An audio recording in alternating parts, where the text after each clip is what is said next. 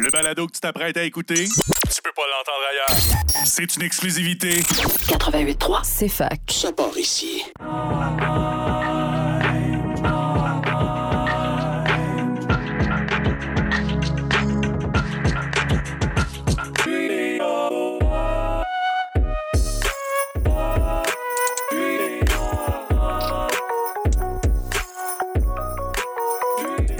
Yes, bonjour tout le monde et bienvenue à ce nouvel épisode de Que c'est ça l'économie.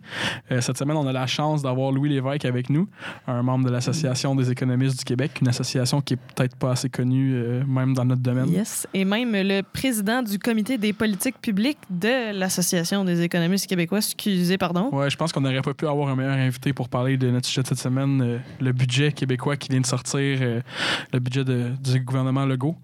Oh yeah! C'est ça. Puis en plus, euh, M. Lévesque, avant d'être président du comité des politiques publiques, il a eu toute qu'une carrière de, de- au gouvernement, à de multiples gouvernements, euh, susurrer euh, des, des- des suggestions et euh, des, des- des bons conseils à l'oreille des, des ministres et des premiers ministres et des, ou de- tout, tout, tout ce que vous voulez. En fait, là, euh, c'est comme vraiment impressionnant. Ouais, puis en plus, dans cet épisode-là, on a eu la chance d'en apprendre beaucoup sur des sujets un peu moins connus comme le fonds de, les fonds de génération, euh, tout ce qui est l'équilibre budgétaire, le financement de la dette, etc. du gouvernement. euh, toutes des choses que je connaissais pas nécessairement en profondeur puis que j'ai vraiment pu apprendre beaucoup plus avec cet épisode-là. là. Puis aussi qu'on a appris que des fois, il faut dire à certains décideurs que leurs idées sont stupides sans dire qu'ils sont cons. Ouais, il y a tout le temps une façon polie de le dire. C'est ça. Puis il faut la trouver. Puis aussi, on a toute une belle recommandation de série. euh, Ouais, c'est ça. Fait que euh, restez à l'écoute parce qu'on a une très belle recommandation pour vous, ceux qui aiment l'économie puis ceux qui veulent en apprendre plus sur les, euh, les décors euh, du monde politique. euh, ça peut être très intéressant pour vous. Oh yeah. Ou Fait- ceux qui aiment rire parce que ça a l'air bien drôle. Ouais, ça a l'air bon, ça a l'air bon. Fait que sur ce, bonne écoute, la gang.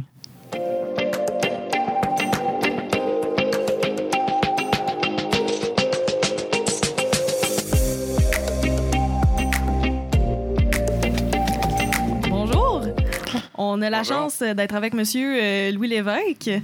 Comment vous allez aujourd'hui? Ça va très bien. Bon, ben, super. Pour commencer, est-ce que vous pourriez euh, nous parler un petit peu de vous? Euh, Pouvez-vous nous faire un petit résumé de votre parcours, s'il vous plaît? Oui. Euh, Peut-être la meilleure façon de faire le lien avec l'économique, c'est de, de ramener au moment où je prenais des décisions sur mon avenir, d'une certaine façon. Euh, moi, au départ, je voulais être professeur de mathématiques dans un cégep et me partir une compagnie d'informatique. Et j'ai fait un bac en mathématiques. Mais là, j'ai vu très rapidement que c'était très difficile d'avoir de l'emploi de façon euh, stable dans le secteur de l'éducation. Que là, j'ai bifurqué, j'ai fait une maîtrise en économique. Et, et là, j'avais un copain qui faisait la même chose que moi. Puis là, il y a comme deux voies qui s'offraient à moi. Je pouvais aller continuer à aller faire un doctorat ou aller travailler au gouvernement. J'ai pris la voie de travailler au gouvernement. Je suis rentré d'abord à la Régie des assurances agricoles. Ça a été drôle parce qu'il n'y a pas plus. euh, moi, j'ai pas le pouce vert d'aucune façon. Euh, mais c'était la façon de me préparer pour entrer au ministère des Finances à Québec. Ce que j'ai fait, j'ai passé six ans et demi au ministère des Finances à Québec. Puis après ça, j'ai eu une offre, euh, ce que j'appelle la mafia fédérale, Oh. en raison d'une connexion de mon ancien prof, euh, Pierre Fortin. Euh, et je suis allé au gouvernement fédéral. Euh, je pensais y aller pendant cinq ans. Je suis resté 25 ans. Et donc, j'étais allé au ministère fédéral des Finances. Puis après ça, j'ai été- eu des promotions. Puis j'ai fini euh, 10 ans comme sous-ministre, incluant Relations fédérales provinciales, Commerce international et euh, Transport Canada. OK, rien de moins. Ouais, rien de moins. C'est un parcours vraiment intéressant.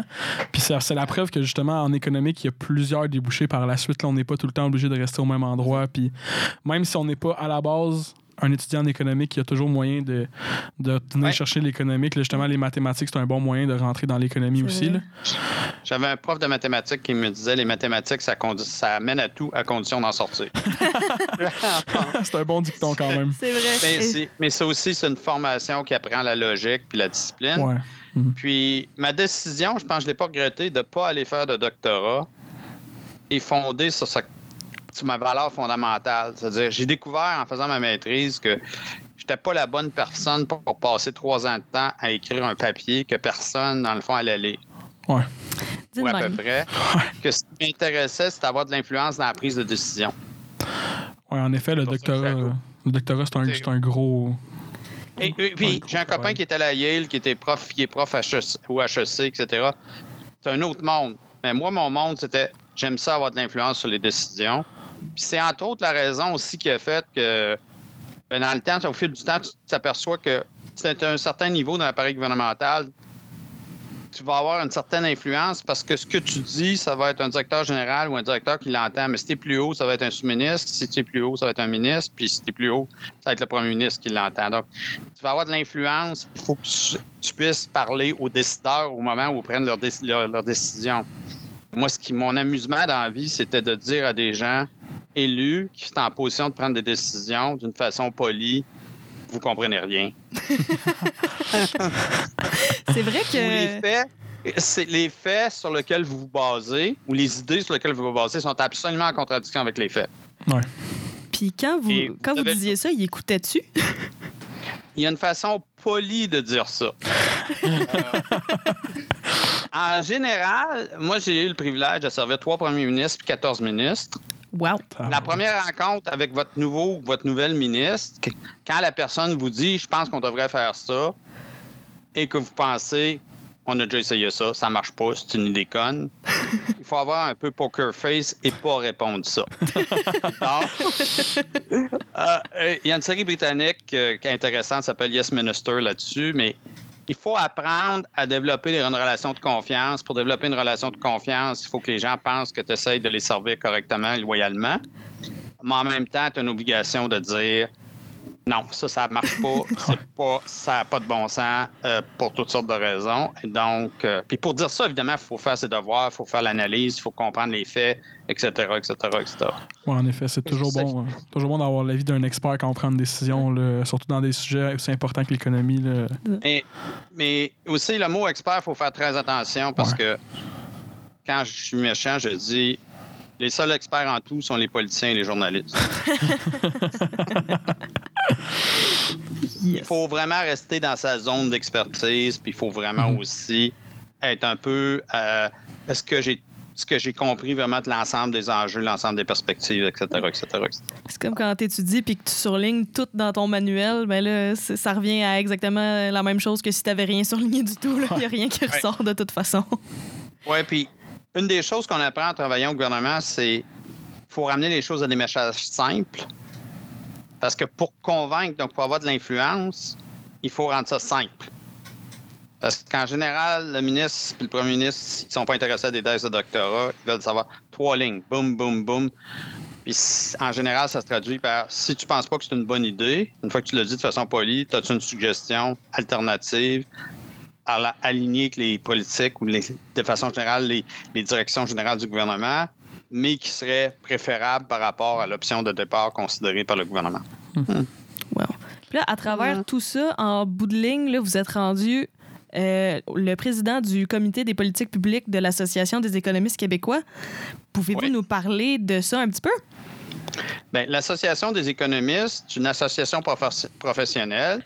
C'est un organisme à but non lucratif, essentiellement qui va faire la, la promotion de la, formation, de la profession d'économiste puis qui encourage la formation continue, la diffusion des connaissances. Il n'y a pas de titre réservé d'économistes.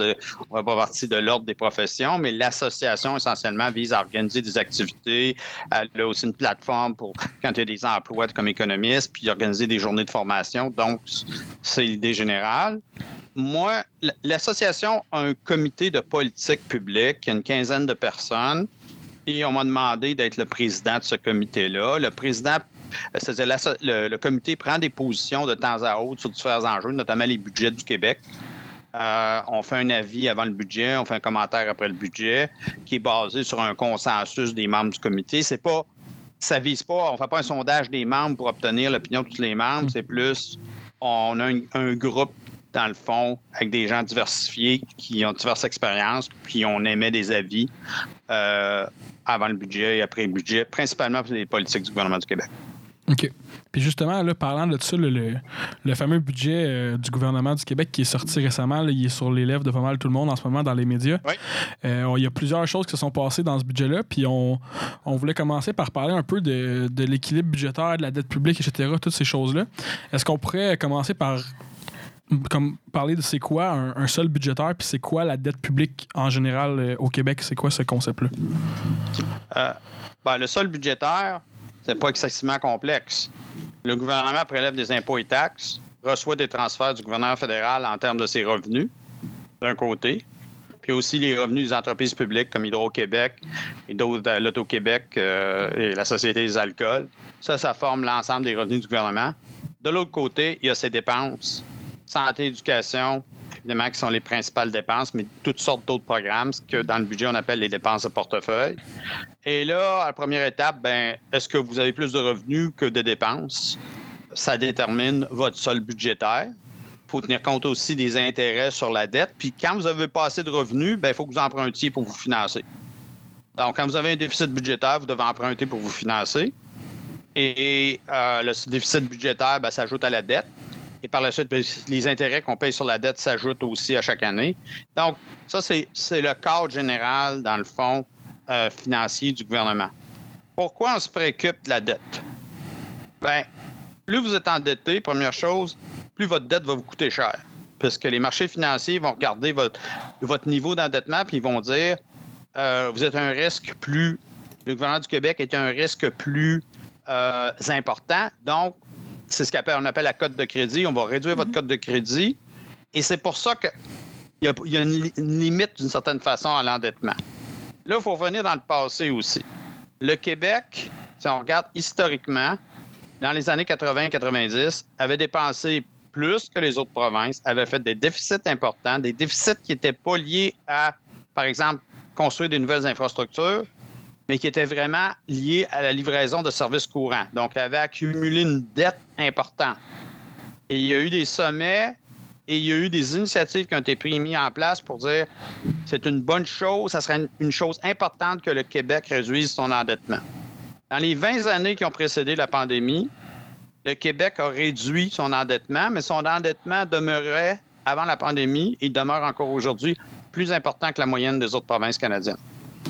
Donc, c'est dans ce contexte-là qu'on regarde la dette, qu'on se dit, faut que la dette demeure à un niveau soutenable et acceptable. Il n'y a pas de définition et de, de réponse instantanée à ça.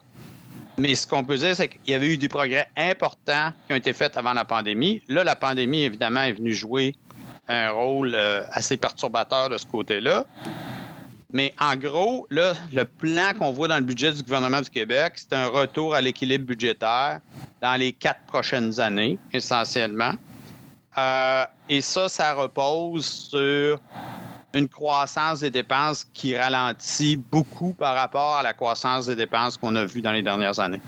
Fait dans le fond, on pourrait un peu voir le Québec comme un consommateur moyen qui essaye de faire son budget, dans le sens qu'il y a des dépenses, il y a des revenus, puis s'il n'est pas capable de tout couvrir ses dépenses, il faut qu'il emprunte, puis qu'il essaye d'être en mesure de rembourser plus tard aussi de, de façon soutenable sa dette. Euh, euh, oui, ça c'est un élément important. Puis les variables qui influencent à long terme, dans le fond, qui sont les deux variables à peu près les plus importantes pour la dynamique à long terme, ce sont les dépenses de santé. La population vieillit. Les dépenses, il y a des pressions à la hausse sur les dépenses constamment. Puis sur des pressions qui font que les dépenses croissent plus vite que les revenus du gouvernement. Donc ça, c'est une pression importante à la hausse sur la, à la, hausse sur la dette. L'autre pression qui est importante, c'est le réinvestissement dans les infrastructures. Dans les années 60, 70, 80, on a construit beaucoup d'infrastructures. On les a oubliées pendant 20 ans. Sont en mauvais état. Et là, il faut les rénover. Il y a un, dans le budget de dépenses, qui est publié en même temps que le budget du ministre des Finances, il y a un plan, il y a un document qui s'appelle le Plan québécois des infrastructures, qui notamment évalue ce qu'on appelle le déficit de maintien d'actifs des infrastructures, qui est une certaine façon, est une autre forme de dette. C'est-à-dire, c'est le travaux qu'on n'a pas fait dans les 30, 40 dernières années pour faire que nos infrastructures soient dans un état acceptable. Ça, c'est évalué à peu près à 30, 34 milliards dans la dernière année et c'est en augmentation constante depuis les dernières années. Fait que dans le fond, c'est la Donc, mesure de notre procrastination, là. Euh, oui, de nos choix. Exact. ouais. OK? Parce que le gouvernement a augmenté passablement les dépenses dans le plan d'infrastructure. Mais malheureusement, et ça, on en a parlé à plusieurs reprises au comité, c'est qu'on a choisi beaucoup d'investir dans des nouvelles infrastructures plutôt que de remettre en état les infrastructures existantes. Bon, la bonne nouvelle, c'est dans le budget de la, de la semaine dernière. Là, les nouvelles sommes, c'est à 71% pour le maintien d'actifs, c'est-à-dire remettre les nouvelles infrastructures en état. Mais on a quand même, d'une certaine façon, une dette d'infrastructure. On ne l'appelle pas comme ça, mais c'est fondamentalement ça. On a un retard de travaux de 35 milliards, de 34 milliards de dollars. Donc, c'était une somme assez importante. Ouch, effectivement. Euh, Et pour, puis pour le, le point final de tout ça, la dette, pourquoi on se préoccupe de ça? Ben, je vous regarde, puis je me regarde. La dette, c'est pas moi qui va la payer. c'est c'est ce qu'on appelle, c'est le mot pour ça, c'est l'équité intergénérationnelle. Mhm. Si on vous laisse une dette élevée puis des infrastructures en mauvais état, vous n'êtes pas en bonne position. Il y a une grande partie, il y a une partie plus importante des revenus du gouvernement qui vont servir à payer des frais d'intérêt à la dette et vous allez devoir payer pour remettre les infrastructures en état. Donc, l'avis du comité est beaucoup fondé sur le concept d'équité intergénérationnelle. Il faut continuer dans la direction de la réduction de la dette parce que ça, ça améliore la situation des générations futures. Il faut remettre en état les infrastructures inexistantes parce que ça, ça améliore la situation des générations futures. Et il faut aussi, si on, voit plus loin, penser en termes de changement climatique, oui, en termes de mitigation, mais aussi beaucoup en termes d'adaptation. Parce qu'on peut bien faire tout ce qu'on veut pour la mitigation. On est 0,1% de la population de la planète. Je suis pas sûr qu'on va être le facteur déterminant dans l'évolution de la température sur la planète. Donc, si on pense que la température va augmenter, ben il faut faire des choses. Ça veut dire, entre autres, par exemple, dans le cas du réseau routier, la 132 sur la rive sud qui va jusqu'en Gaspésie, puis la 138 sur la côte nord, il y a des bouts de ces routes-là qui sont sujets à des inondations en raison, du, dans le fond, de l'augmentation du niveau d'eau. Donc, pensez en termes de qu'est-ce que ça prend comme travaux pour protéger ces infrastructures-là. Ça revient toujours à c'est qui qui va payer? Ceux qui sont là actuellement ou ceux qui vont être là dans le futur? C'est vrai qu'il y a une inondation, c'est à 132, ça te scrape un road trip en Gaspésie euh, sur un moyen temps. Oui. Oui, puis c'est un peu tannant, surtout si c'est la route qui part dans le fleuve. Ouais. C'est ça. Ça, ça, c'est un peu vraiment tannant parce que C'est- oui. il y a des endroits où les routes sont proches, mais là, s'il faut vraiment les monter plus un peu à l'intérieur des terres pour qu'elles soient protégées, ben là, ça va coûter des sous pour faire tout ça. là. Aller à la pêche à la route, euh, c'est déprimant. Euh, dans, le, dans le préavis budgétaire euh, que, que l'Association des économistes puis le, comité a publié avant la sortie du budget, il était question de la loi sur l'équilibre budgétaire puis de la moderniser. Euh, premièrement, qu'est-ce que c'est ça, la loi sur l'équilibre budgétaire? Puis comment est-ce que le comité suggère de la moderniser? Pourquoi? Tant de questions. La loi sur l'équilibre budgétaire, puis on va parler tout à l'heure de l'autre loi qui s'appelle la loi sur la réduction de la dette et instituant le Fonds des générations, Mhm. font partie des initiatives que le Québec a mis en place au tournant des années 2000, dans le contexte où la dette avait fortement augmenté, avec l'idée de dire il faut se mettre sur une trajectoire différente. Puis si on regarde en 2000 et 2019 avant la pandémie, le Québec est à peu près la seule province canadienne qui a réussi à réduire son endettement. Donc, ces lois-là ont été des instruments qui ont servi, dans le fond, l'équité intergénérationnelle de deux façons. Un, on n'en rajoute pas sur la dette, puis deux, on la réduit par les déficits, puis deux, l'équilibre budgétaire, et deux, on réduit la dette. La loi sur l'équilibre budgétaire, et il y a un mec, dans le fond, quand le gouvernement fait un déficit, il y a un mécanisme dans la loi qui dit Ah, vous devriez faire un plan de résorption d'ici cinq ans. Et à toutes les fois qu'il y a une crise majeure, le gouvernement a essentiellement dit Je ne peux pas faire ça, il faut que je suspende l'application de la loi. Donc, ce qu'on dit, c'est ajuster la loi pour qu'elle soit plus flexible en cas de crise, pour vous donner le temps de retourner à l'équilibre budgétaire et de ne pas avoir à la suspendre au moment où il y a un déficit à cause d'une crise, que ce soit la grande crise financière de 2008 ou que ce soit la pandémie en 2019. Donc, ça, c'est la- ça, c'est le premier élément. Gardons la loi. La loi nous a bien servi. Modifions-la pour qu'elle soit assez flexible pour qu'en situation de crise, le gouvernement puisse répondre lors de la crise, mais se remettre dans une trajectoire vers l'équilibre budgétaire par la suite.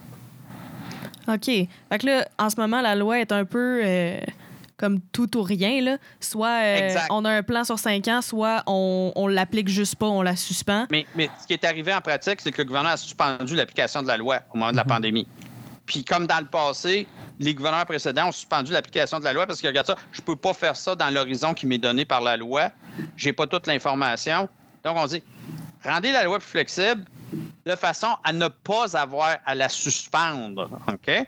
Et dans le budget, le gouvernement s'engage à ramener, à modifier la loi et il s'astreint à un plan pour retourner à l'équilibre budgétaire essentiellement au cours des cinq prochaines années. OK. Puis on parle, on parle justement ça de, retour à l'équilibre budgétaire, mais est-ce que, comme on l'a vu aussi dans le budget, il y a eu une baisse d'impôts euh, pour, les, pour les consommateurs. Est-ce que le fait de baisser les impôts, justement, ça ne nous éloigne pas de l'équilibre budgétaire parce qu'en tant que tel, on, on coupe dans les revenus du gouvernement, dans le fond? Euh, ben, la réponse, c'est oui. Euh, ça peut être que oui. C'est une loi mathématique. Le déficit, c'est les revenus moins les dépenses. Ceci dit, est-ce que, dans le fond, c'est une mauvaise chose de baisser l'impôt sur le revenu des particuliers? Ça, c'est une autre question. Donc, on va prendre ça étape par étape. Que ce soit des baisses de revenus ou des nouvelles dépenses, dans les deux cas, vous augmentez le déficit budgétaire. Le message de l'association, du comité, c'est dans un contexte où l'économie est au plein emploi, on n'est plus en crise, un ralentissement en 2023, un, petit, un petit bémol, mais en gros, l'économie est au plein emploi. On devrait retourner rapidement à l'équilibre budgétaire et toute nouvelle initiative permanente devrait être financée à l'intérieur d'un cadre financier où le budget est équilibré.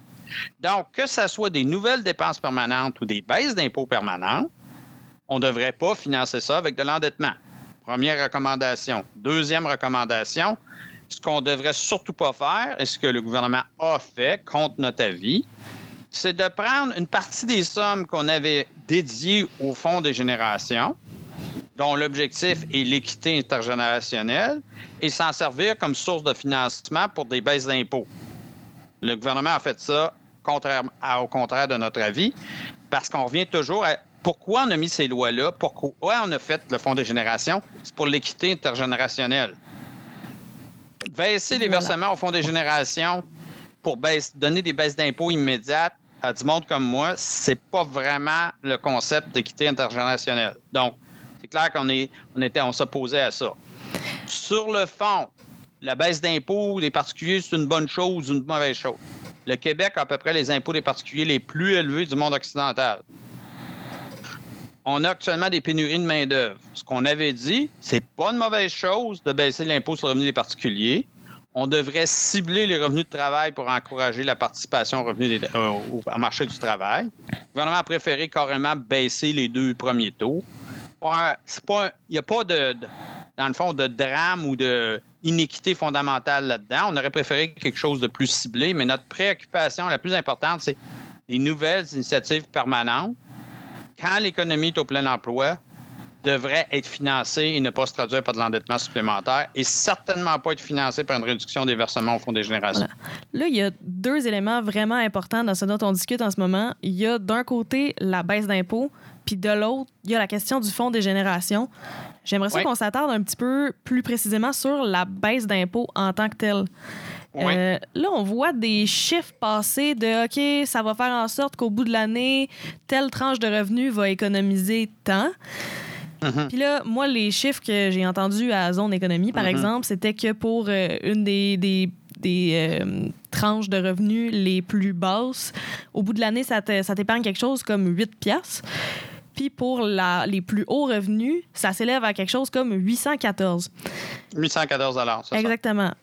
Puis là, je me dis, me semble qu'il y a quelque chose qui marche pas. Est-ce que ben, c'est pas dans l'absolu, c'est pas des montants énormes, on s'entend? Non. Mais ben, cela dit, 814 ça peut faire la différence dans la vie d'une famille pour un petit bout, un petit bout là, pour, pour, certaines familles, surtout avec, par exemple, les prix des aliments ces temps-ci. Mais ce que je veux dire, c'est est-ce que le, les baisses d'impôts favorisent les riches d'une certaine façon? La réponse, c'est le régime d'impôt au Québec est progressif. Quand vous allez baisser les impôts, si vous les baissez d'une façon le moindrement qui ressemble proportionnel au fardeau fiscal, en dollars, ça va avantager un peu plus les gens à plus haut revenu. Mais si vous le regardez en pourcentage du revenu, si vous le regardez en pourcentage des impôts payés, la baisse d'impôts qui est proposée par la CAC passe tous les tests. Est-ce que c'est progressif? Oui, parce que les baisses d'impôts sont beaucoup plus importantes en pourcentage du revenu ou en pourcentage de l'impôt dans les revenus, mettons, les revenus moyens que dans les revenus élevés. C'est sûr que si vous dites, moi, je voudrais pas, je veux pas de baisse d'impôts, ben, vous voulez pas de baisse d'impôts, on s'entend là-dessus, là. Mais j'ai pas un problème fondamental. Et en passant, quand je travaillais au ministère des Finances, j'étais six ans coordonnateur de la taxation des particuliers au ministère des Finances du Québec, directeur, directeur de la taxation des particuliers au ministère fédéral des Finances, directeur de l'analyse d'impôts des particuliers. OK, qu'on a à peu près la meilleure personne au Québec à qui poser Bon. ces questions-là, finalement. C'est ça que je comprends. Parce que ce qu'ils font essentiellement, c'est qu'ils réduisent le taux d'impôt. Mais quand vous réduisez un taux d'impôt, un pourcentage, bien là, si j'ai réduit de 1% entre 30 000 et 40 000, bien la personne qui fait 30 000 n'a pas de réduction. Puis la personne qui fait 40 000, elle a 100 de réduction. Puis celle-là qui va faire 150 000 va avoir 200 de réduction. L'idée, c'est de réduire le taux de façon à inciter davantage au travail. Ça fait partie de. Une fois que vous avez décidé de baisser les impôts, puis notamment l'impôt des particuliers, cette baisse d'impôts-là, je n'ai pas beaucoup de critiques à son égard. Puis comme, comme on part d'une situation où le Québec a les impôts les plus élevés, à peu près du monde occidental, l'impôt des particuliers, moi, j'ai pas de problème, fond- fond- problème fondamental, notamment parce qu'il y a eu beaucoup de mesures qui ont été faites pour les gens à faible revenu. OK? Et dans, la- dans le contexte de l'inflation, que ce soit les montants ponctuels, mais aussi l'indexation du régime fiscal au mois de janvier, qui fait que tous les crédits d'impôt ont augmenté euh, de montant de 6,4 c'est très progressif, c'est-à-dire ça donne le même montant à tout le monde du moment que vous payez de l'impôt. Donc, pour les gens à plus haut revenu, ça représente beaucoup moins. Quand on regarde tout ça ensemble, pas un problème fondamental avec la baisse d'impôt. Mon problème beaucoup plus important, c'en est un de pourquoi on fait des baisses d'impôts quand on n'est pas à retour à l'équilibre budgétaire et pourquoi on le fait au détriment des générations futures. Justement, là, en parlant Ça, des. En parlant de génération Ouais. future, est-ce que, est que vous pouvez nous expliquer justement c'est quoi le concept de fonds de génération? Parce que c'est pas tout le monde qui nous écoute qui va savoir c'est Ah. quoi le fonds de génération. Là. Bon. J'ai dit que dans les années 90, le Québec a accumulé une dette importante. Le Québec a donc passé une loi sur l'équilibre budgétaire pour dire on ne fera plus de déficit, on n'en rajoutera plus sur la dette. Première étape. Deuxième étape, on dit ouais, mais ça, compte tenu que notre dette est importante, c'est pas suffisant. On va se faire un fonds pour aider au remboursement de la dette. Accélérer le remboursement de la dette. Et donc, on a pris certains revenus qui étaient dans le cadre financier du gouvernement, puis on dit, eux autres, on les enlève et on s'en sert pour les mettre dans le fonds de génération. Ce qui est une façon, dans le fond, de dire, mais là, pour être à l'équilibre budgétaire, là, ça me prend un petit peu plus. Faut, en fait, il faut que je sois à 3 milliards de surplus avant fonds de génération pour être à zéro avec le fonds de génération. Ça, c'est une initiative qui a accéléré, dans le fond, la diminution de la dette. L'autre chose qui est très importante à comprendre en lien avec ça, c'est que ça, ça s'est fait au même moment, donc au début des années 2000, où le Québec, comme toutes les autres provinces au Canada, se sont dit euh, ça fait 30 ans qu'on a oublié nos infrastructures, ça serait temps de réinvestir. Les infrastructures, on emprunte les montants pour faire les travaux d'infrastructure. C'est pas compté dans le déficit budgétaire. Donc, si vous décidez tout d'un coup de faire plus d'infrastructures, ben, vous endetteriez plus. Mais au Québec, le fait d'avoir le fonds de génération, ça a fait qu'on a été capable de réinvestir des infrastructures sans s'endetter plus. Et ça, et on a augmenté encore récemment les, fonds, les montants pour le, le plan québécois des infrastructures. Et c'est pour ça que l'association s'opposait de façon catégorique à l'idée de détourner des versements au fonds de génération, des versements du fonds de génération pour payer des baisses d'impôts. Parce que la beauté du fonds de génération, c'est qu'il non seulement il aide à l'accélération de la dette, mais d'une certaine façon, il aide à s'assurer que le réinvestissement en infrastructure ne s'accompagne pas d'une augmentation de l'endettement. Mm. Puis en réduisant les versements au fonds, le gouvernement, se- mathématiquement, se produit le résultat suivant. Les- il y a plus des infrastructures qui vont devoir être empruntées que ce que c'était avant. Parce qu'on a moins de versements au fonds de génération. OK. Fait que là, si je comprends bien, ce que le gouvernement a fait, c'est qu'il a dit OK, je baisse les impôts pour toutes sortes de raisons. Mais Exact. pour pas que euh, je, je sois accusé de couper dans les services publics pour, en, en raison de la diminution de la baisse d'impôts, là, parce que, bon, ben, veux, veux pas, si tu coupes dans les revenus puis que t'empruntes, dans les revenus puis que t'empruntes pas, ben, il faut que tu coupes dans les dépenses, puis les dépenses, c'est les services publics. Là, il a dit, OK, fait que je vais prendre de l'argent que je mettrais normalement dans le fonds de génération, puis mathématiquement, ben, ça va me faire un moins gros déficit, c'est bien ça? Euh, vous êtes à peu près correct, mais c'est pas tout à fait ça. OK. Tu vas dire, il y a trois morceaux. Il y a l'endettement, les dépenses puis les revenus. Ce que le gouvernement a fait fondamentalement n'a pas d'impact sur les dépenses? C'est essentiellement ce que ça a fait, c'est que le gouvernement a dit je vais baisser les impôts de 2 milliards, mais et je m'engage à l'équilibre budgétaire. Bien là, si je fais ça, je vais être à moins 2 milliards, je ne serai pas à zéro. Ah, mais ce que je vais faire, dans le fond, je vais réduire les versements au fonds des générations. Ce qu'il a fait, c'est vraiment, ça n'a pas d'impact direct sur les dépenses. La source de financement, c'est carrément les versements, ce sont carrément les versements au fonds des générations. Sur les dépenses, j'entends le message, mais il faut rappeler que les dépenses ont fortement augmenté Hmm. depuis, dans le fond, 2018-2019. OK. À la fois les dépenses et les effectifs dans le secteur public au Québec. Si vous regardez en 2019, mettons, avant la pandémie, puis maintenant, là, euh, donnez quelques chiffres. En 2019, le déta- 2019-20, ou en fait 2020-21, si on part de 2020-21, le Québec avait fait son budget le 10 mars, deux jours avant les confinements. Ça, c'est un beau document qui a duré. Il y a Un eu gros deux une vie, une vie utile, dans le fond, d'à peu près 48 heures. mais, mais le document, il est intéressant. Pourquoi? Parce que l'économie, est à ce moment-là, est essentiellement au plein emploi. L'inflation était à 2% Là, il y a une belle prévision qui est comme une prévision, en guillemets, normale. Économie au plein emploi, inflation à 2% croissance des dépenses 4% PIB à peu près 4% Et là, si on regarde ce budget-là, qu'est-ce qui disait que les dépenses de programme ou de portefeuille du gouvernement allaient être, mettons, en 2023? Il était de 107 milliards en 2020 et il prévoyait qu'elle allait être de 117 en 2023. Quelles ont été les dépenses ou quelles sont les dépenses prévues maintenant pour l'année 2022-2023? Les dépenses du Québec prévues pour 2022-2023 sont de 137 milliards. 20 milliards de plus, que ce qui était prévu pour cette même année-là, juste avant la pandémie. Pendant ce temps-là, il faut aussi, si vous regardez le budget de dépenses du gouvernement du Québec, les effectifs du secteur public du Québec sont passés d'à peu près 485 000 employés équivalents à temps complet à 560 000 équivalents à temps complet.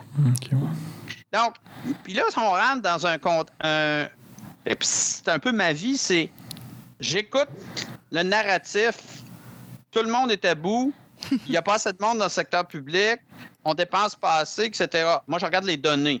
Je suis tannant, j'ai fait ça toute ma vie. Il y avait des ministres en avant de moi, puis je faisais toujours ça. La réalité, c'est que les dépenses ont été augmentées beaucoup plus que ce qui était prévu. Puis là, il y a quelqu'un qui va dire Ouais, mais il y a eu de l'inflation. Même si on tient compte de l'inflation, puis on en rajoute une couche pour l'inflation, il y a 10 à 12 milliards de dépenses de plus par année en 2023-24 que ce, que la- ce qui était prévu en 2020, plus, dans le fond, cette inflation-là. Donc, actuellement, je pense que quand on regarde la qualité de la livraison des services publics, la première question, ça doit pas être ça nous prend plus d'argent. Parce qu'on a mis beaucoup, beaucoup d'argent dans les dernières années. Puis la même chose au gouvernement fédéral, le budget de la semaine de, de cette semaine montrait la même chose. Donc, pour revenir au point de départ, le choix qui a été fait, c'est pas un choix au détriment des services publics. Le ministre Girard répète, puis difficile de ne pas être d'accord avec lui, que les services publics ont été adéquatement financés. Le choix qui a été fait, c'est au dépens de la réduction de l'endettement, puis au dépens donc du niveau d'endettement supporté par les générations futures OK. Fait que là, pour la baisse d'impôts. concrètement, là, ce serait quoi les. le- le- tout ça pour dire que le- les versements au fond des générations vont être diminués. Les conséquences de ça, si on résume, ce serait quoi? C'est plus de dettes, plus d'intérêt sur la dette pour l'avenir prévisible 20-25 ans. Et l'impact, un impact au fur et à mesure si on fait plus de dépenses d'infrastructure, donc un impact sur l'endettement plus élevé. Et ça, ça veut dire, dans l'avenir, c'est toujours un choix entre l'avenir et le présent. Quand vous empruntez, ce que vous faites, c'est vous consommez maintenant, mais vous mettez une facture d'intérêt qui va, dans le fond, réduire votre marge de manœuvre dans les années futures. C'est fondamentalement ça. Sais, c'est choisir le présent plutôt que le futur. C'est ça. Fait que là, vous, vous venez de nous dire justement que les, les services publics avaient été bien financés en ce moment, comme euh, l'avait dit le ministre. Mais est-ce que justement le fait de couper dans les versements du fonds de génération, ça va pas diminuer la capacité à plus tard maintenir ces mêmes services publics-là pour le- les, générations futures, dans le fond? Euh, je suis pas particulièrement préoccupé en soi par la baisse d'impôts. Si on le regarde sur une longue période de temps, ce qu'il faut regarder, c'est comment l'économie va, va, va, dans le fond, performer. Et c'est là qu'on rentre dans la question, les économistes parlent tout le temps de la productivité. Dans une économie où il n'y a pas de croissance de la main-d'œuvre, en raison de la démographie, la croissance économique, ça vient essentiellement de la productivité ce qui va déterminer la capacité du gouvernement, dans le fond, de payer pour les services publics dans le futur, c'est à la fois est-ce que l'économie croît d'une façon qui donne des revenus supplémentaires parce que l'économie est plus productive? Puis de l'autre côté, c'est sûr, il y a comment on gère l'argent qu'on met dans les services publics. Mhm. Ouais, ouais. C'est sûr que si par ailleurs on décide dans deux ans de faire d'autres baisses d'impôts financées par de, de l'endettement, c'est sûr que ça ne nous aidera pas non plus. OK. C'est vrai que pitcher de l'argent sur un hôpital, ça rend pas nécessairement euh, la, je sais pas, là, la bouffe de la cafétéria meilleure. là. En tout cas, c'est- il y a une question de, Ouais. tu sais, un chiffre euh, de montant de, de- de dépenses en santé. euh, ça dépend aussi comment l'argent est dépensé, j'imagine. là. E- Exactement. Euh, je vous dirais que moderniser les hôpitaux, ça fait partie de la solution. Ouais. Parce que des hôpitaux modernes, ça veut dire, dans le fond, que c'est organisé selon la façon de livrer les soins de 2022, pas de 1942. Ça veut dire que tout est prévu pour avoir des systèmes d'information de gestion puis des systèmes informatiques qui font que les infirmières, au lieu de remplir de la paperasse, euh, ont plus de temps pour s'occuper des patients. Je pense que ça fait partie de la solution. Mais pour se donner des hôpitaux modernes, on ne peut pas non plus se donner des nouveaux projets pour des nouvelles affaires quand on n'a pas assez de travailleurs de la construction. C'est Ouais, parce que là, actuellement, là, ce qu'on voit, c'est que oui, euh, on veut faire des rénovations, mais là, les coûts explosent parce que fondamentalement, on est rendu à la capacité, la limite de l'industrie de la construction. C'est pour ça que notre message à l'égard des infrastructures depuis plusieurs années, c'est qu'il faut prioriser la mise à niveau des infrastructures qu'on a déjà. Ça veut dire peut-être reconstruire certains hôpitaux, mais certainement pas rajouter des bouts de route euh, pour des considérations politiques. Ouais. Ouais. Il y a autre chose qui me titillait aussi à propos de, du- des- de, de diminuer le- les versements au fonds de génération, pardon, ce serait que ça ça met pas un précédent un peu spécial à propos justement du fonds de génération de OK, là on voulait financer une baisse d'impôts qui est bon telle que telle, on peut être d'accord ou pas, mais ça va être quoi ça va être quoi la prochaine affaire dont on va euh, se servir là, pour piger dans le fonds de je ne peux- génération? Je ne peux qu'être d'accord avec vous. On avait un collectif d'économistes qui s'était rencontrés. On a fait une espèce de journée de réflexion sur l'avenir de la loi sur l'équilibre budgétaire puis l'avenir euh, du Fonds des générations à l'automne 2021. Puis dans le fond, on avait des gens plus à gauche, plus à droite, toutes sortes de perspectives, mais on s'entendait sur le fait que et la réduction de la dette, c'est pas un objectif en soi, c'est de se donner de la marge de manœuvre pour le futur. Mhm. Mais l'idée, c'était l'intention du Fonds de génération, c'est l'équité intergénérationnelle.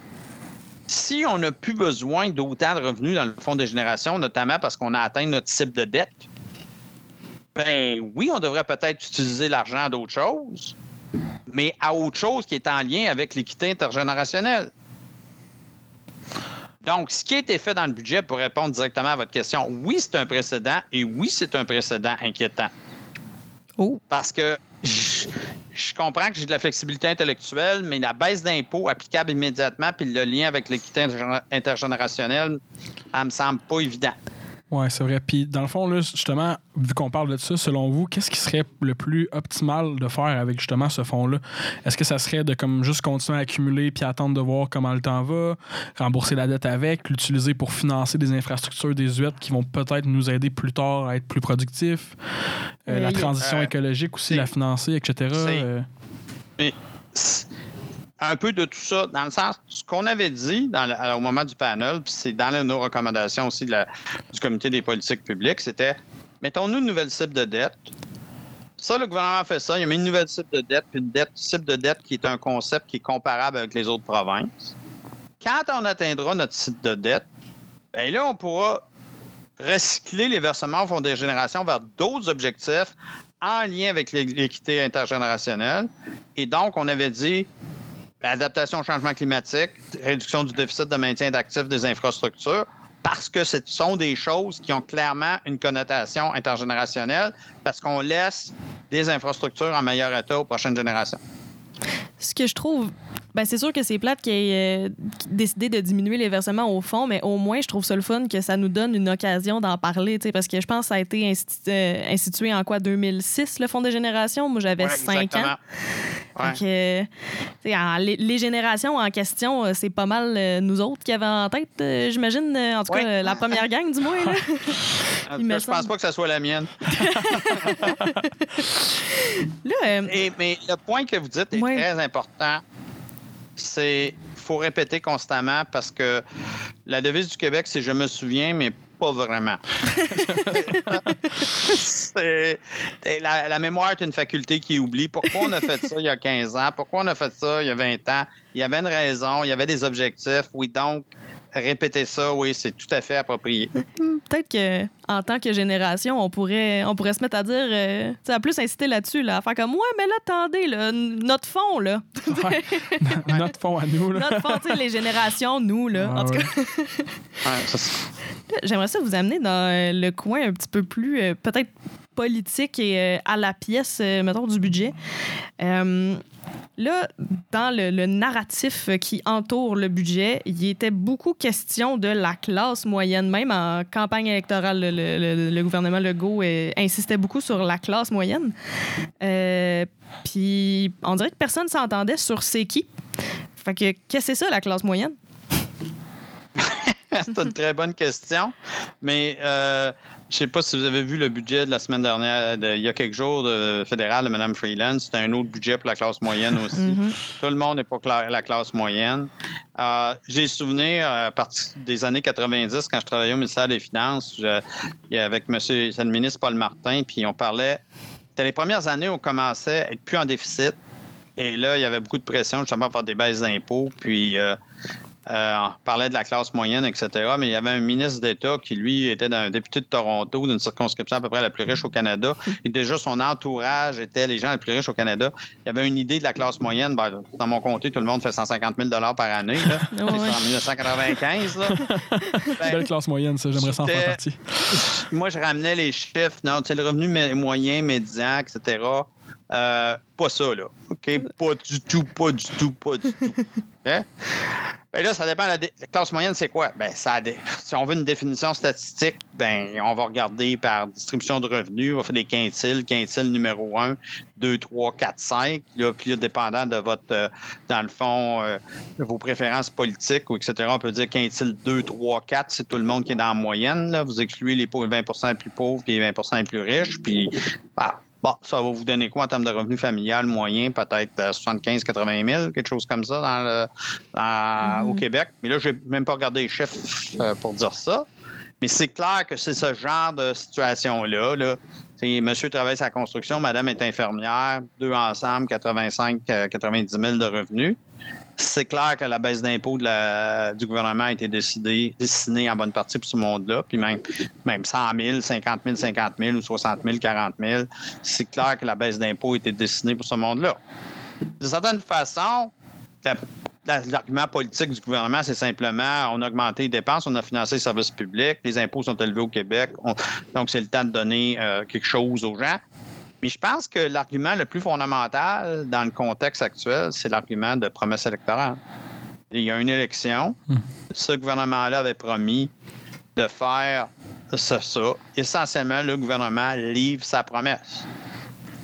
Et ça, je pense que c'est, c'est important de, comprendre cette logique-là parce que dans l'environnement, et ça, c'est vrai dans à peu près tous les pays démocratiques, euh, les médias jouent un rôle positif, mais souvent, ils jouent aussi un rôle de n'y a pas beaucoup de choix pour un gouvernement de ne pas respecter ses promesses, même si ses promesses.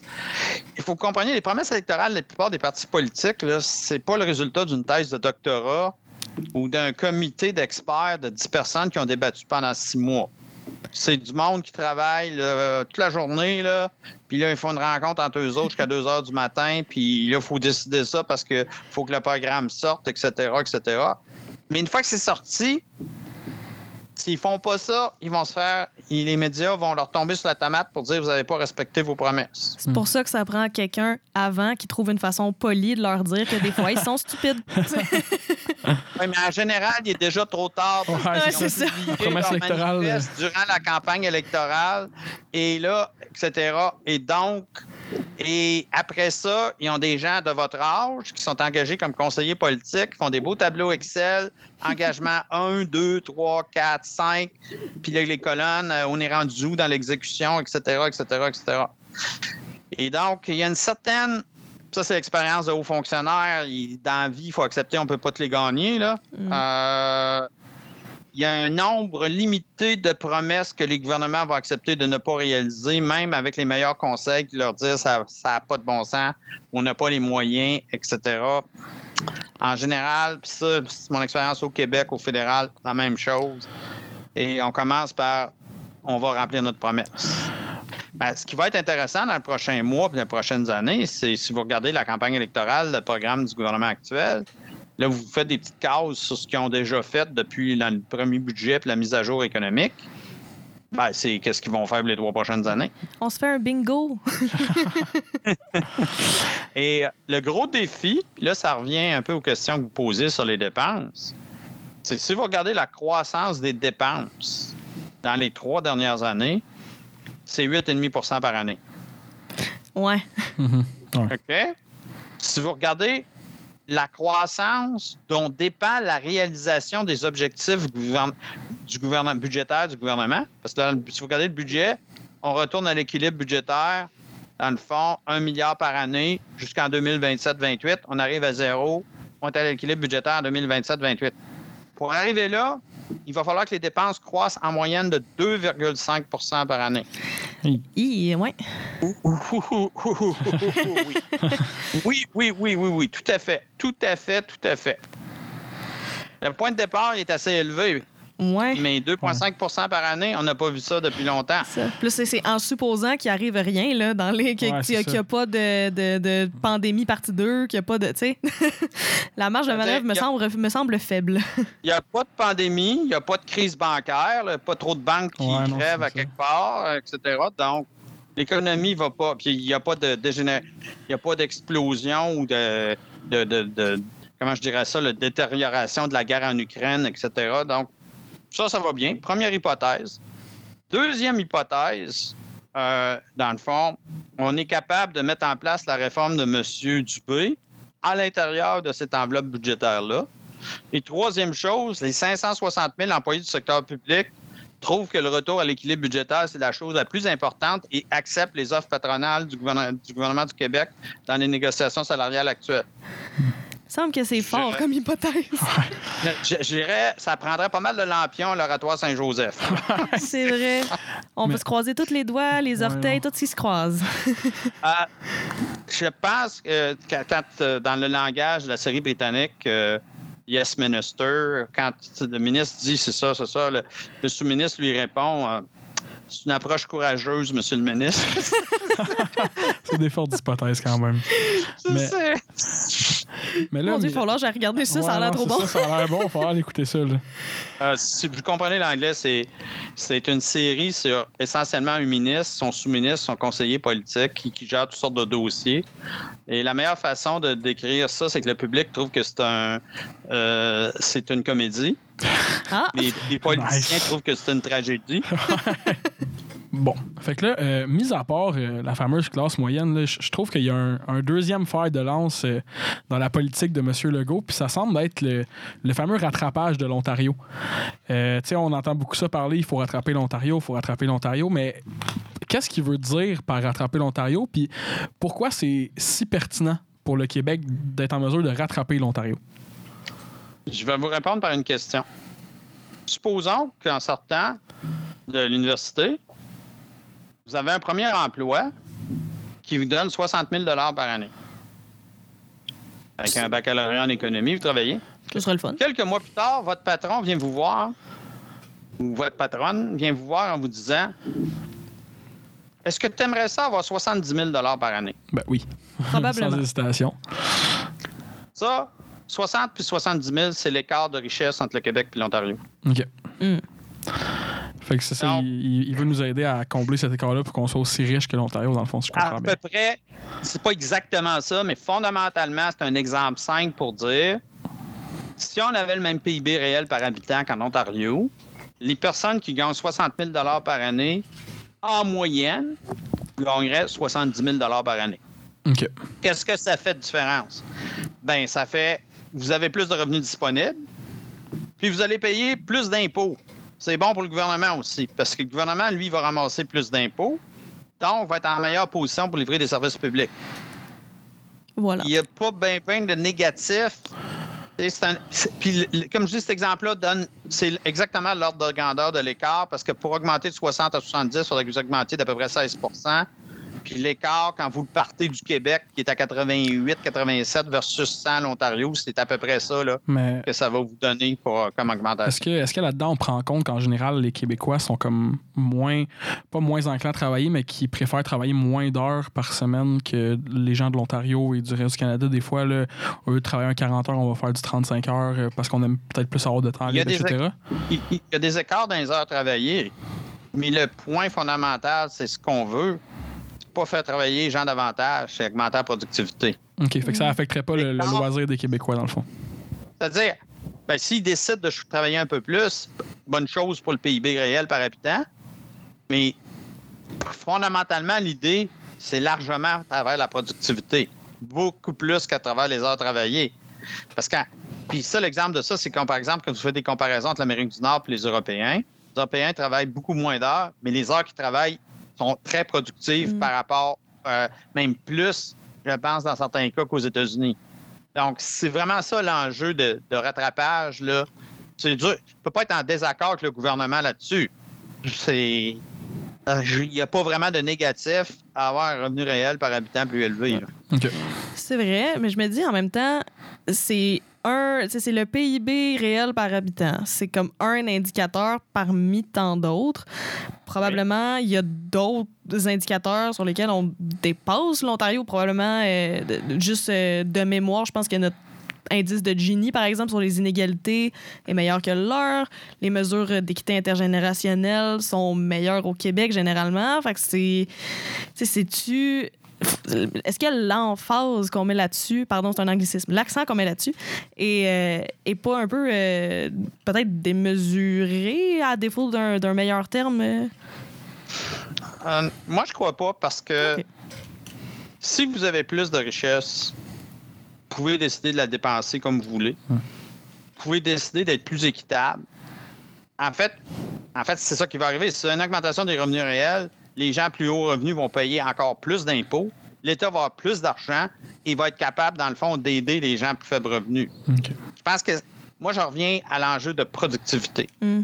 et qui se traduit beaucoup par un enjeu de d'échelle, de numérisation des entreprises, de formation puis de- de- pour les travailleurs.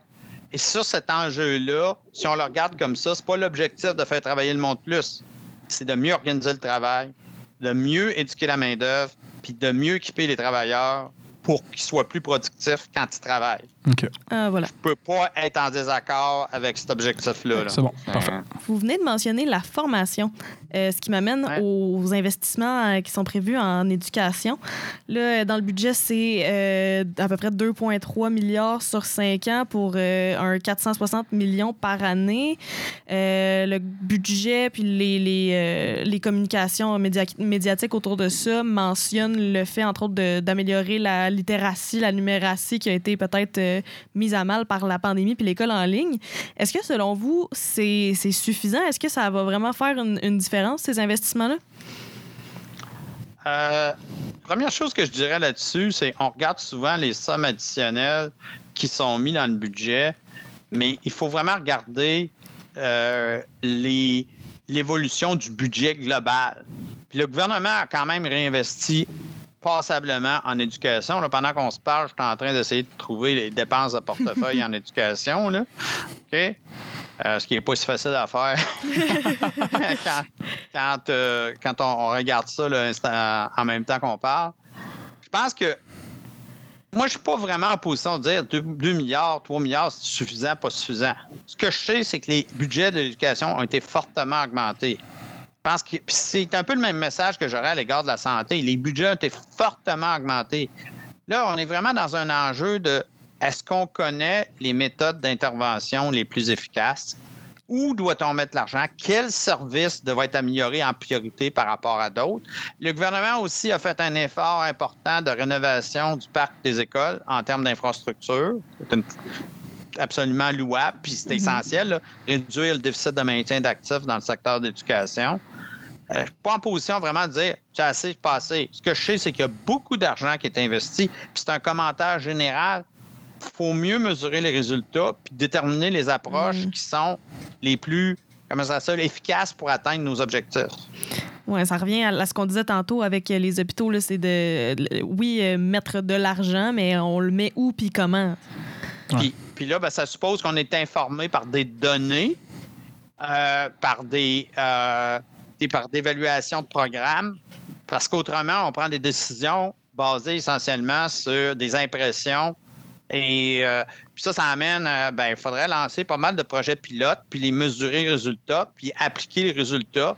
Puis quand on a vraiment, dans le fond, établi qu'il y a une approche qui est plus efficace qu'une autre, comment on s'assure que ça s'applique dans un plus grand nombre d'écoles, si on parle d'éducation? Je pense qu'il n'y a pas seulement l'enjeu de ressources financières, il y a un enjeu de est-ce qu'on a les meilleures pratiques, comment on forme les enseignants, est-ce qu'on applique systématiquement les meilleures pratiques? Puis ça, c'est encore plus vrai dans le domaine de la santé. Dans le domaine de la santé, je m'y connais un petit peu plus, notamment les guides de pratique pour les, médecins, pour que ça soit les, dans le fond, en fonction des pathologies qui sont détectées, qu'on prenne les approches qui, sont, qui ont le plus de bon sens en termes de coûts-bénéfices et qu'on fasse les suivis de maladies chroniques, etc., de façon à ce qu'on obtienne les meilleurs résultats possibles avec les budgets qu'on investit. Hmm. OK. Il me semble qu'évaluer ces programmes-là, ça, ça a l'air d'une vraiment intéressante job d'économiste. Oui, il me semble que ça ne me dérangerait pas de le faire, ça. oui, puis ça suppose évidemment, pour évaluer en général, le problème majeur, ce sont les données. Oui.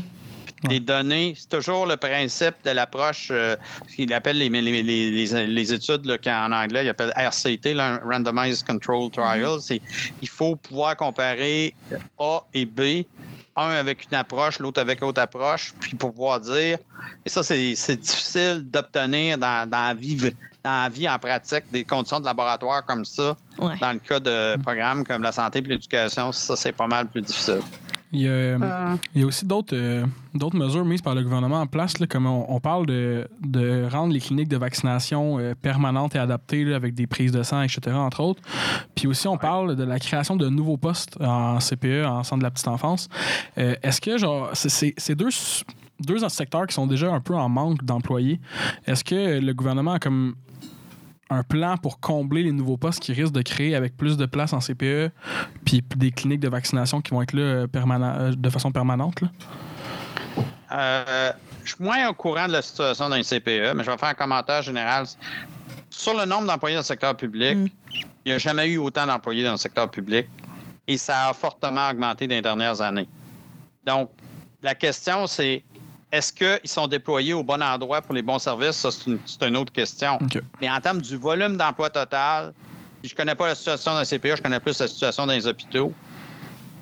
Sur la question de, vaccination, puis de, dans le fond, de tests, c'est exactement le genre de choses où il faut vraiment penser à quel est le mode de livraison. On va utiliser nos ressources humaines de la façon la plus efficace possible on a eu une situation en 2021 où on est passé du jour au lendemain.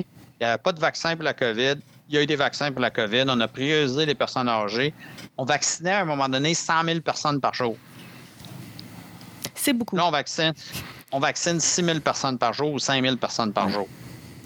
Donc, ce que ça veut dire, c'est l'approche qu'on avait pour 100 000 COVID par jour, là, ça ne marche plus aujourd'hui. Il faut trouver une façon d'adapter comment on déploie nos ressources de façon à les utiliser au maximum. Puis ça, ça veut dire entre autres vaccination Bien là, comment on intègre à la fois, pas juste la COVID, mais les vacciner, la vaccination pour l'influenza, etc. C'est-tu la meilleure façon de le faire en pharmacie? Est-ce que c'est la meilleure façon de créer des cliniques dédiées, etc.? Je reviens à. On va pas ça entre nous autres ce soir. ça, prend des, ça prend des analyses, puis Ben ça prend des données, et ça prend donc des systèmes d'information de gestion qui produisent des données sur on a fait ça comme ça, une infirmière était capable de vacciner 75 personnes dans un avant-midi, ou etc., ou, ou dans une journée. Et dans cette autre approche-là, on avait une infirmière capable de vacciner 100 personnes. Puis souvent, ça veut dire s'assurer que la personne qui, qui a une compétence particulière passe son temps à utiliser sa compétence particulière. Je me souviens des cliniques de vaccination de la COVID. Avoir une infirmière qui accueille les gens et qui s'identifie, pas nécessaire. Tu n'as pas besoin d'être infirmière pour faire ça. Mhm. C'est un système informatique digne de ce nom, puis tu sais, une, une approche d'organisation, c'est comme, ben, tu veux être sûr que c'est la bonne personne qui reçoit le vaccin, ça, je comprends ça. Mais ça, tu n'as pas besoin, dans le fond, d'être infirmière diplômée pour ça. Tu as quelqu'un qui gère un processus comme il faut, la personne s'est présentée là, est rendue là, c'est cette personne-là, et l'infirmière fait juste poser des questions, genre, avez-vous des, avez-vous des, euh, des, des, des- allergies ou des choses comme ça? Mhm. Donc, ça, dans le réseau de la santé, c'est un enjeu fondamental, c'est d'utiliser les gens, utiliser leurs compétences au maximum, puis utiliser d'autres personnes qui n'ont pas besoin d'autant de compétences pour faire des affaires qui n'ont pas besoin d'autant de compétences, puis de façon générale, limiter la paperasse, limiter et la, la perte de temps. Parce qu'il y a plein d'études qui montrent, notamment les infirmières passent, le pourcentage du temps qu'ils passent aux soins comme tel versus à toutes sortes d'activités où ils n'utilisent pas leurs connaissances, c'est tu sais, c'est ridicule. C'est vrai que ça devient aussi euh, la question de la- de l'allocation des ressources humaines, ça devient particulièrement crucial, j'ai l'impression, dans le contexte de pénurie de main-d'œuvre. C'est comme l'éléphant dans la pièce. Là. Ouais. Exactement, parce que le montant total de, de ressources humaines, il n'augmentera pas. On Voilà. ne fera pas arriver de la planète Mars. Dépendant d'un niveau d'immigration X, puis même si tu veux augmenter tes niveaux d'immigration, c'est tu vas te chercher du monde qui ont des compétences pour les besoins que tu as, Ouais. si tu un autre niveau et qui connaissent le français. C'est c'est pas évident, là. Même s'il arrive des martiens, est-ce qu'on va reconnaître leurs compétences? Qui sait? Je ne sais pas. Exactement. Euh, donc, oui, l'enjeu de s'assurer qu'on optimise l'utilisation des ressources humaines, qu'on forme les gens pour les choses qu'ils doivent faire, qu'on les utilise le mieux qu'on peut. Et ça en revient encore au fait- le mot clé des- de la vie d'économiste, la productivité. C'est ça de la productivité. C'est utiliser les gens d'une façon, pas les faire travailler plus d'heures. Quand ils sont là, on va utiliser, pas à faire des choses qui n'ont pas de valeur, mais des choses qui ont de la valeur en fonction de la des compétences qu'ils ont. Ouais. Puis pour ça, il faut les équiper comme il faut. Puis il faut organiser le travail correctement. Voilà. Pour, euh, pour finir sur le budget, selon vous, est-ce que euh, le budget met suffisamment l'accent ou est suffisamment adapté aux grands défis auxquels le Québec va faire face dans l'avenir? Je pense à euh, l'urgence climatique, euh, le- ben, la crise du système de santé, on en a parlé plus tôt, la pénurie de main-d'œuvre, la crise du logement, l'éducation, tout ça. On dirait que tu- il y, y a des feux à éteindre. là. Est-ce que, est-ce que le, le budget est enligné vers ça, selon vous? La réponse, c'est enligné, oui, mais est-ce qu'il y a un degré d'urgence ou un degré de, de communication de l'ampleur du problème ou des défis à lesquels on fait face? Ça, je pense que non. Je pense qu'entre autres, que dire que les services publics sont adéquatement financés le 21 mars 2023, je ne suis pas nécessairement en désaccord avec ça. Mais si on regarde la, la trajectoire budgétaire qu'on a mis, expliquer aux citoyens l'ampleur du défi de dire on veut retourner à l'équilibre budgétaire, on veut livrer les services à la population et euh, on veut rester donc dans des croissances de dépenses faibles. Voici ce que ça veut dire. Euh, je pense qu'on n'est pas tout à fait là encore, ni au gouvernement du Québec, ni au gouvernement fédéral. Non, c'est ça. Le gouvernement fédéral, c'est- c'était on fait plein de nouvelles choses, mais on dit pas euh, on retourne pas à l'équilibre budgétaire, puis nos engagements internationaux, on les oublie un petit peu, là. On n'en parle pas trop. Fait que la, la volonté de dire aux gens, là, c'est pas impossible, mais il va falloir qu'on change des choses, qu'on fasse des affaires différemment. Puis C'est pas simplement l'ajout de nouvelles ressources. Ce message-là, là, je l'entends pas assez ou pas, pas suffisamment. En tant Puis que. le lien, le- le- juste finir là-dessus. Oui, oui, Et le lien donc fondamental avec. Et ça, on fait pas ça pour nous, on fait ça pour s'assurer que ceux après nous aient des services de qualité, puis pas de niveau d'endettement Mm. beaucoup plus élevé. C'est ça que je me dis en tant que citoyenne, en tant qu'à ce que le gouvernement soit endetté ou qu'il y ait une certaine dette, là, autant que ça nous amène à quelque part. Tu sais, qu'on on ait des services puis on ait quelque chose pour ça qui va nous aider à faire face à ces défis-là qui sont euh, probablement ce qui m'inquiète le plus. là. Euh, tout à fait d'accord. Si on a si on a une dette, mais qu'essentiellement nos infrastructures publiques, les écoles sont en bon état, les hôpitaux sont modernisés, les routes, les réseaux routiers et les systèmes de transport en commun sont en bon état, on a une infrastructure pour livrer des services puis produire économiquement qui est un actif pour l'avenir. Mais si on s'endette et tout ce qu'on fait, c'est qu'on, dans le fond, on continue à faire les mêmes choses qu'on faisait avant, mais on ne change pas nos façons de faire et qu'on laisse des actifs en mauvais état, là, c'est une autre histoire. Puis ce qui est un peu frustrant dans ce qui se passe actuellement, c'est. Là, c'est- amusant de vous parler à vous autres de votre âge. c'est- C'est. On, avait, on a toutes eu ces discussions-là au tournant des années 2000. C'est comme ça, en bonne partie, on avait tout oublié ça. Ça, c'est frustrant. Oui. C'est pour ça qu'il faut aller, euh, faut, faut aller gratter, là, je pense. Là, euh, avant, avant de vous laisser partir, euh, on a une question qu'on pose à tous nos invités. Dans le fond, on aimerait savoir euh, si vous aviez une citation ou un conseil à mettre sur un panneau d'autoroute, l'autoroute la plus passante du Québec que tout le monde peut voir, euh, quel conseil ou quelle euh, citation vous, vous laisseriez pour que le- toute la population québécoise puisse la voir? Euh, je pense que ça serait de dire avant de faire quelque chose aujourd'hui, demande-toi si demain tu vas être content de l'avoir fait. Oh, Wow! Wow! c'est vrai, ça. Ouais, on, on- comme, comme on disait tantôt, on- c'est un arbitrage entre le présent puis le futur. Ouais. C'est bien beau d'avoir euh, ce qu'on veut en ce moment, mais il faut quand même faire attention aux conséquences futures. Là. Exactement. Puis ça, c'est le concept de base euh, de premier cours d'économie. C'est ce qu'on appelle le coût d'opportunité. Le Ah. coût d'opportunité, c'est entre aujourd'hui quelque chose ou aujourd'hui quelque chose, mais aussi entre aujourd'hui quelque chose puis demain quelque chose. Ouais.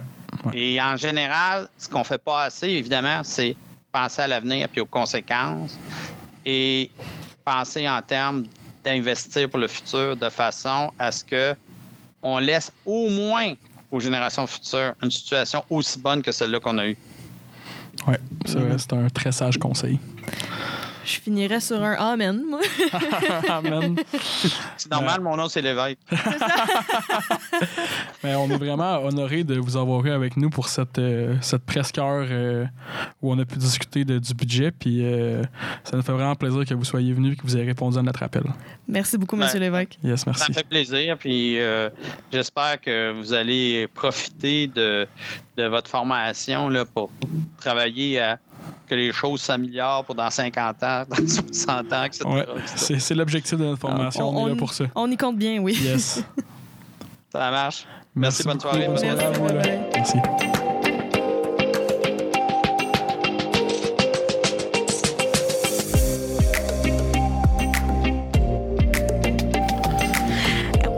Mais quel beau podcast, quelle belle discussion vous venez juste d'avoir avec Louis Lévesque. Oh yeah! Hey, on- je, je me sens vraiment chanceuse d'avoir pu passer euh, une heure avec ce monsieur-là. là. Ouais, vraiment. Puis en plus, euh, j'ai été euh, surpris de notre conversation sur l'équité intergénérationnelle. Je m'attendais pas à parler vraiment de ça. Puis ça a été quand même un sujet assez bien mentionné dans le podcast. là. C'est vraiment très intéressant tout ça. Ouais, c'est vrai, on dirait que sur les.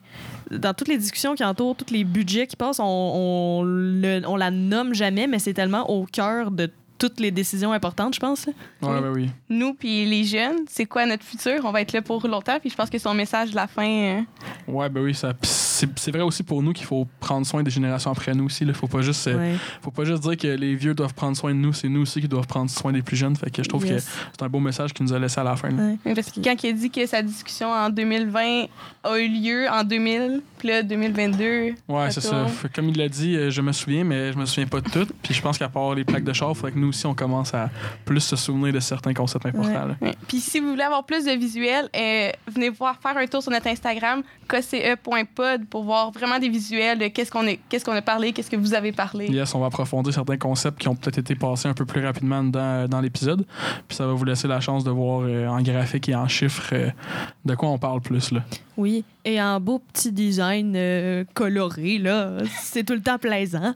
Euh, ouais, aussi, euh, autre chose a dit, là, la, la question du fond des générations, me semble que dans notre génération, justement, on n'en parle pas assez entre nous autres. Puis euh, c'est pas juste nous, la génération, là, comme tu disais tantôt, c'est celle après nous aussi. là. C'est comme le temps qu'on qu'on décide de. Tu sais, que je pense qu'on a un petit peu plus de, de la main mise là-dessus. là. Ouais, parce qu'on va être franc, je pense pas que tout le monde en économie sait c'est quoi le fonds de génération, même si on étudie là-dedans. là, c'est quelque chose qui est vraiment intéressant à discuter, puis c'est vraiment important aussi d'en parler plus parce que je trouve que c'est pas assez discuté, puis ça fait en sorte qu'on n'a pas encore euh, le concept d'é- d'équité intergénérationnelle bien ancré au Non, sein de notre communauté, puis de notre. Puis autre chose qui est vraiment important, là, ça va être d'aller écouter la série Yes Minister. Ah, yes, ben oui. Ça a l'air, d'une série en or. Je je suis pas un gars qui écoute des séries dans la vie, mais je pense que je vais faire, euh, je vais faire un petit, un petit aparté à mon. à mon- oui, Allez, ça, va être bon, ça va être bon. là. Allez voir notre Instagram, on va la mettre en lien ou dans notre bio pour un Yes. moment. Ouais, Ben oui, juste à temps pour la fin de session. Ben Ben, oui, comme si on avait d'autres choses à faire que d'écouter ça pendant notre fin de session. Ça va C'est être pas grave. comment procrastiner? Ben oui, on va le prendre, le temps. Yes, merci à tous d'avoir écouté, puis euh, on se revoit pour un prochain épisode. Yes, euh, ben oui. Puis n'hésitez pas à nous écrire, là, euh, kce.pod.gmail.com. Puis euh, merci à CFAC encore euh, pour euh, le soutien. Yes, puis si vous avez des questions, vous pouvez nous les écrire justement, puis Yes. on va se faire un plaisir de peut-être faire un épisode spécial pour euh, répondre à tout ça. Oh yeah! Aussi, euh, Yes. tendresse à la musique, euh, la douce musique que vous entendez dans vos oreilles. Dans vos oreilles. C'est Tendresse qui l'a composé. Euh, on l'aime beaucoup. Euh, Yes. Il fait aussi d'autres choses. Vous pouvez aller voir sur Spotify et autres plateformes. C'est vraiment cool. Merci Tendresse. Merci.